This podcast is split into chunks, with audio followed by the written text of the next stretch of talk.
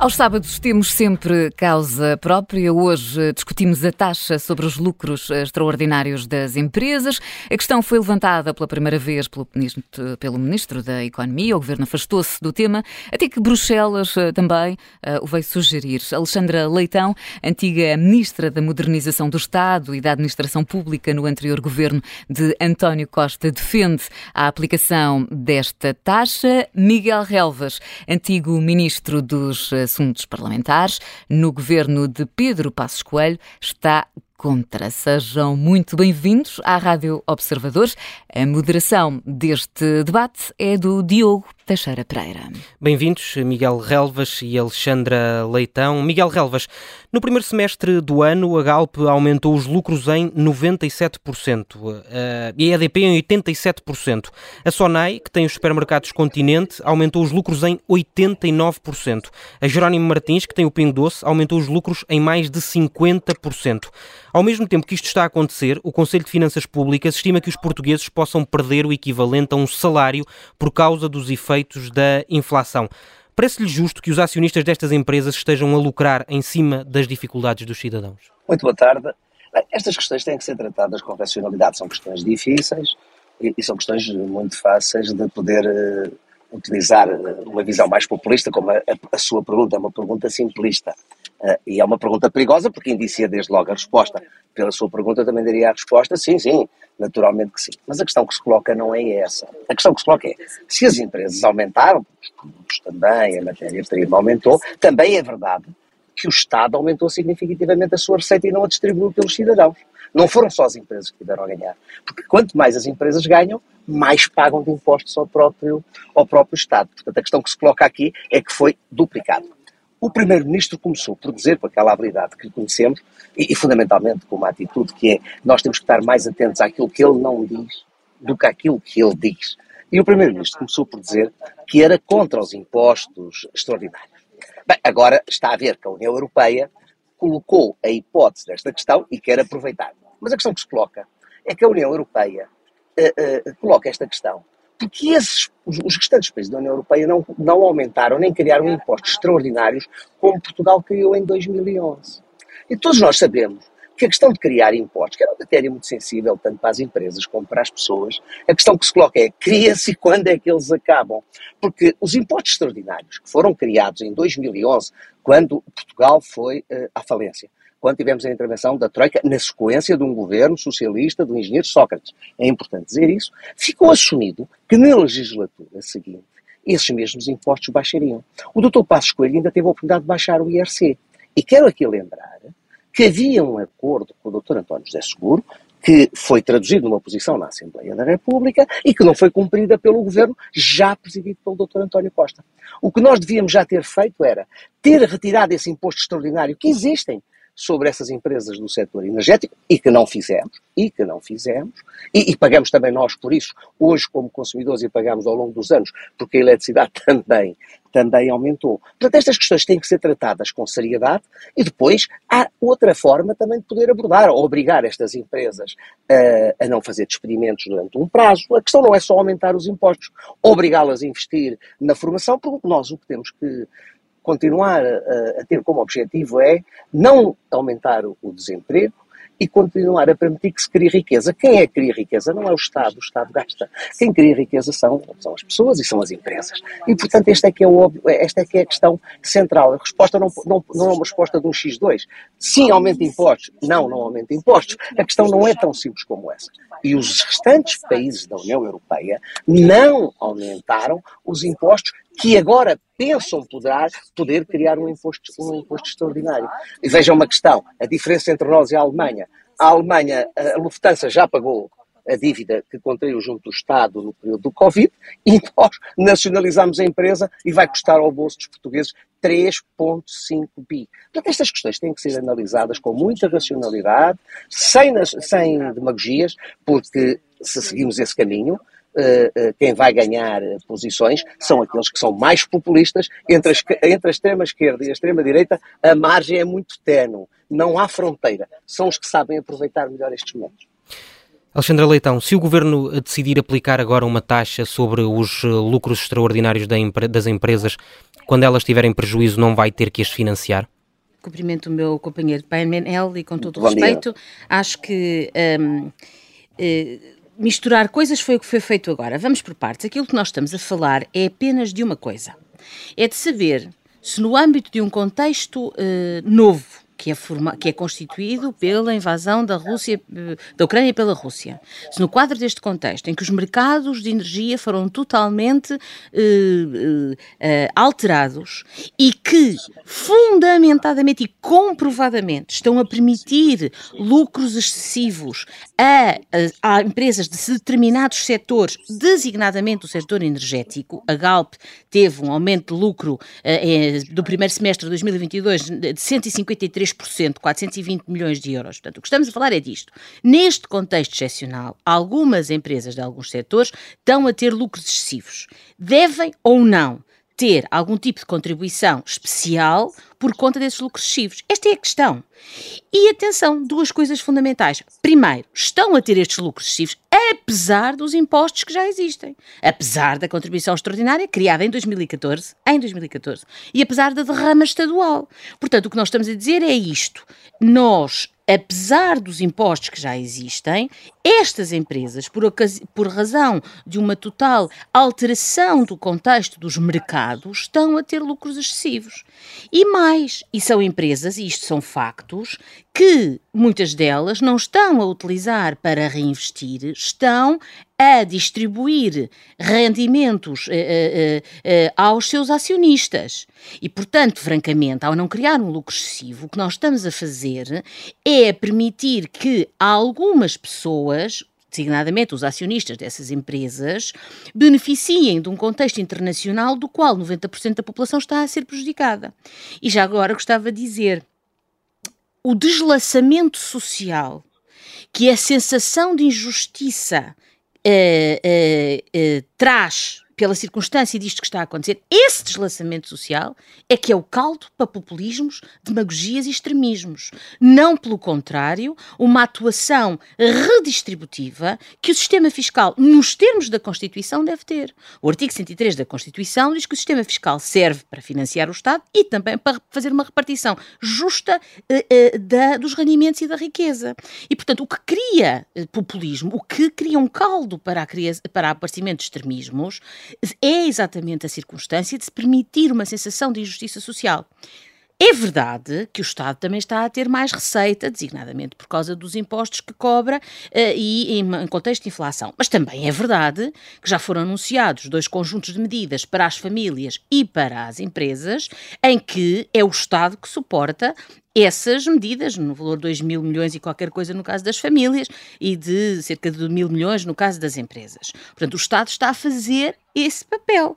O que não quer dizer que, se alguém do setor privado, em função de uma desregulação de mercado causada por um fator exógeno, está a ter lucros excessivos, apesar, volto a sublinhar, dos contribuições que já existem e das taxas que já existem, deve também fazer a sua contribuição para a vida, uh, para a vida em sociedade. É disso que está, é disso que está a falar. Eu tenho-lhe perguntado também. Falar sobre a possibilidade de, se agora se aplicam impostos sobre os lucros extraordinários, se quando estas empresas tiverem prejuízos ou outras empresas tiverem prejuízos, o Estado não deve avançar com o financiamento também. Repare, é, é, algo que se terá que ver no momento em que se tiver que ver isso.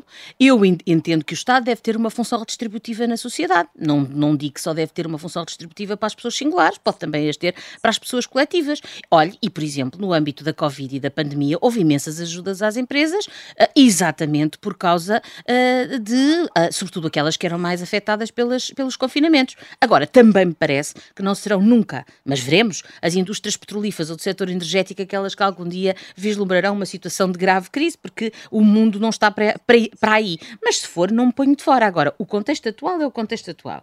E no contexto atual, a função redistributiva que o sistema fiscal deve ter, deve aqui atuar. E já agora dizer o seguinte: aquilo que a União que a Presidente da Comissão Europeia veio dizer foi exatamente dizer que e era 33% a, a contribuição que ela propõe, que, é que a Presidente veio propor, acima de um valor que se tenha já depois da aplicação dos outros impostos. E é por isto que, com o devido respeito, e não é o Miguel Ravas o único a fazer este comentário, dizer que já se paga impostos, pois com certeza se eu ganhar o euro milhões também já pago o meu imposto IRS e no entanto tenho um imposto sobre o euro milhões. Portanto, são coisas diferentes. Extraordinários, foi o que eu disse. E ainda assim tem uma margem de lucro excessiva. E ainda assim tem uma...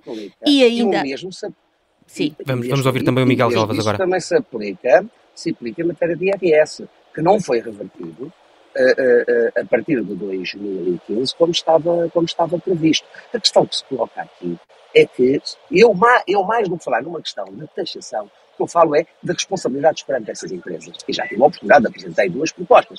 São obrigadas a poder investir em formação, têm que manter uh, políticas de, de emprego, e, eu sei que estas questões são questões em que muitas vezes a irracionalidade e o discurso fácil entram em cima da mesa, porque a verdade é que os impostos uh, extraordinários que foram criados, que estava previsto serem revertidos, não foram revertidos. Nós sabemos e temos uma tradição em Portugal, que a elevada carga fiscal é imposto criado, não há imposto provisório, há imposto uh, definitivo. E a verdade, quando uh, o Dr. Alexandre Alexandre coloca a questão do Covid, todos sabemos que os grandes apoios vieram mais das autarquias do que do Estado Central.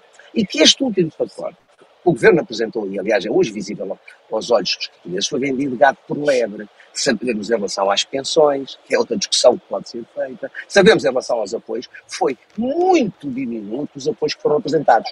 E, aliás, o Primeiro-Ministro, com aquela habilidade eh, eh, mágica que conhecemos há muitos anos, andou uma semana a dizer vêm grandes apoios e depois os portugueses perceberam foi tudo uma habilidade, foi tudo sem razão de ser, não era aquilo que estava previsto, era aquilo que oh, estava oh, na, uh... na, que as pessoas ansiavam. Miguel Galvas. E, e, era a perspectiva que existia. Eh, já percebemos que as petrolíferas sim. podem ser. Uh, uh, não falamos umas... petrolíferas, estamos a falar.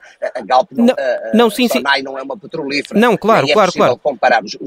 Veja, no seu caso, começou a pôr a questão da Sonai, as margens entre uma empresa de retalho e distribuição não é igual a uma empresa do setor, do setor energético e, e isto tem que ser olhar, eh, não se pode olhar de uma forma, de uma forma eh, generalizada, tem que se olhar, cada caso é um, cada caso mas, é um mas. A, a, e é isso que eu defendo. A pergunta é que eu tinha para si neste... Eu, eu até estou disponível, deixa-me só dizer uma coisa. Claro, força. Até, até entendo, entre a, dif a diferença daquilo que foi o imposto extraordinário, na lógica europeia, vai ser definido regras. Nós temos é que ter em atenção que já criámos um imposto em 2014 que os outros países da União Europeia não criaram. E, portanto, os países da União Europeia olham para esta realidade completamente distinta para as empresas daquilo que nós olhamos daquilo que nós olhamos, porque no nosso caso, Alexandre... estas empresas há meia dúzia de anos já tiveram essa penalização. Portanto, essa compensação e essa perspectiva tem. Agora, o que é que se percebeu do Primeiro-Ministro? Começou por ser contra, num discurso nacional. Quando percebeu que, em nome da Europa, poderia ir penalizar mais as empresas, podia ir carregar nos impostos e ter mais receita que não redistribuiu desde o princípio do ano, a Alexandra Leitão colocou aqui bom, estas empresas estão à mesa até esta receita. E o Estado está nos, exatamente no mesmo número de meses a ter um aumento significativo e proporcional do aumento da receita, porque essas empresas Alexandra Leitão, pagam mais impostos. Alexandra Leitão sorriu quando ouviu o ano 2014.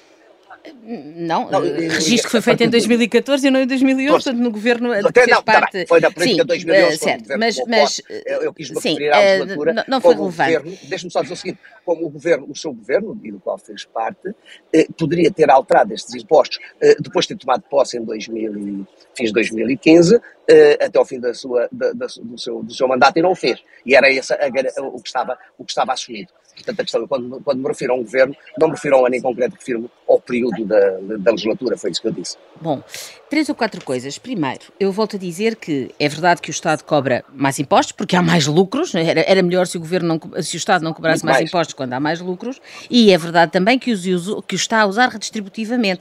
Eu acho que nós não nos devemos, eh, enfim, dispersar, mas já que se falou de pensões, eh, relembro que foi, eh, enfim, nos anos do governo PSD-CDS que não se cumpriu em nenhum ano a fórmula, porque exatamente houve inflação. No caso do governo PS, já houve anos em que não cumpriu a fórmula, ao contrário, para que, porque havendo, havendo deflação, havendo deflação, as pessoas baixariam as pensões e por isso é que não se aplicou a fórmula. Mas de qualquer maneira, eu acho que estamos a complicar e a misturar. Eu volto ao cerne da questão. Nós estamos a falar de empresas monopolistas ou, pelo menos, oligopolistas. Isto quer dizer, como todos sabemos, que são empresas que têm ou a totalidade do mercado ou, ou dividem entre duas ou três a cota total um mercado, um mercado de, de, procura inelástica, que é o caso da energia e até dos combustíveis, e dos combustíveis fósseis, que apesar de toda a tributação que existe, estão, e isso é comprovado, penso que não é matéria de disputa, porque é factual, estão, apesar, volto a dizer, das contribuições que já existem, estão a ter lucros excessivos. O que a União Europeia veio dizer, muito concretamente, foi que eh, no, deveria haver uma eh, taxa, no caso até de, de, um terço, 33%, acima, eh, sempre que houvesse eh, lucros acima de 20% eh, dos lucros médios dos últimos três anos. E os últimos três anos são apurados com as contribuições que já existem. E, portanto, aquilo que nós estamos a falar é se quando uh, uh, há pessoas, uh, designadamente pessoas singulares, a perder valor real de poder de compra por causa da inflação, o que é verdade. E quando, pelo contrário, há setores onde há lucros excessivos, se, nós, se o Estado, se os Estados, e aqui é o papel da União Europeia, aliás, é um papel, uh, parece-me muito, uh, uh, enfim, muito, muito bom, que é dizer assim, bom, se alguém está a ter lucros excessivos tem que contribuir para a sociedade, porque volto a dizer, se assim não for, aquilo que vamos assistir é a um contexto de injustiça social, de deslaçamento social, que esse sim gerará populismos uh, e demagogia. Miguel Relva, já, já, já, já, deixa, poderia, eu queria só dar mexer, uma, nota, mexer, uma nota... Uh, pode mexer no ISP, não mexe. Como sabemos, quer dizer... O governo já desceu, o governo, o governo já desceu o ISP para que as pessoas sido, é, paguem... É, é demagógico. O governo é já, o governo já mexeu no ISP... Eu não digo não objetivo que eu digo é que tem que se ter em atenção as realidades e tem que se ter em atenção as circunstâncias. E não podemos esquecer deste princípio. Quem gera a riqueza e quem gera emprego são, são, são as empresas. Já, já, vos dou a oportunidade para, Estado, para, para continuarem o, o, debate. eu só, é queria, só queria fazer aqui mais uma pergunta. O exemplo da TAP é um bom exemplo. Era muito bonito. Nacionalizado, primeiro. Que era privado. Assumimos um empréstimo de Estado. E agora temos em mão uma companhia aérea, temos em mão um perigo de, de, de desemprego e temos em mão já uh, uh, dinheiro público em valores muito significativos no nosso país. A Alemanha as, fez o oposto. Miguel, Miguel Revas, deixa-me só, deixa só fazer-lhe uma... A empresa recupera, paga, esse é o, é o, caminho diferente. De, Deixa-me é só levantar aqui outra. Vou só levantar aqui outra questão e depois pode, pode uh, continuar a, a, responder, porque é isto mesmo que se quer, é, é um debate uh, aberto. Mas uh, porque é, é, as próprias petrolíferas, era isso que eu lhe ia perguntar há pouco, já se vieram disponibilizar para pagar uh, esta, esta, esta taxa, evidentemente dizendo que ela deve ser uh, conversada e que deve ser. Uh, deve haver essa conclusão. Tendo em atenção o aumento do imposto extraordinário que existiu. Nós não podemos é ter o mesmo princípio que a União Europeia está a querer aplicar, porque nos outros países não existiu o imposto extraordinário como existiu em, em Portugal há poucos anos atrás. Mas se as próprias petrolíferas estão, estão, estão disponíveis e sermos para... claros. Veja, o imposto de, de 2014, da legislatura de 2011 a 2015, foi uma necessidade uh, uh, pela situação em que o país se, se encontrava, um país numa situação de falência real dos cofres, dos cofres públicos, tinha um prazo. Passados estes anos, estamos em 2022 e não foi revertido. É esse perigo que eu tenho alertado. Nós somos um país em que o imposto provisório passa a definitivo com uma grande, uma grande facilidade. Alexandre Leitão, é isto que pode acontecer? O Estado não se preocupa em fazer reformas, o Estado não se preocupa em olhar para a realidade e entende sempre que perante as dificuldades lança-se um imposto. Aplica-se um imposto. As empresas e os cidadãos pagam. Bom, é assim, eu volto à base. Acho que estamos a misturar tudo. Já estamos a falar da TAP e já estamos a falar. Sim, mas a de... TAP é uma realidade. Não, não, mas não tem nada a ver com os lucros excessivos. Nós o que estamos a discutir é se. Quando há pouco me falou do deslaçamento da sociedade, é dinheiro que vai para a Vamos, vamos, vamos deixar. É dinheiro que não vai para o Serviço Nacional de Saúde não vai para vamos, Miguel Relvas, vamos, vamos, vamos ouvir a Alexandra é um Leitão agora. É um todo, sim, naturalmente. Força, força, Alexandra Bom, Leitão. Em primeiro lugar, esta ideia de que quem produz riqueza são apenas as empresas e que os trabalhadores não contribuem para essa riqueza é uma não, ideia. Miguel Relvas, não, não, não, vamos deixar a Alexandra Leitão. E, e já agora lembrava que o trabalho em Portugal, o trabalho em Portugal, e também não é verdade que o Estado não produz a riqueza, que o trabalho em Portugal é cobrado a 50, a taxa de IRS máxima, estando perto dos 50%. E é preciso que as pessoas se lembrem disso. Eu sei que muitos dos que nos estão a ouvir sabem isto porque sentem na pele, mas em todo o caso é preciso lembrar: a taxa de IRS máxima chega aos 50%.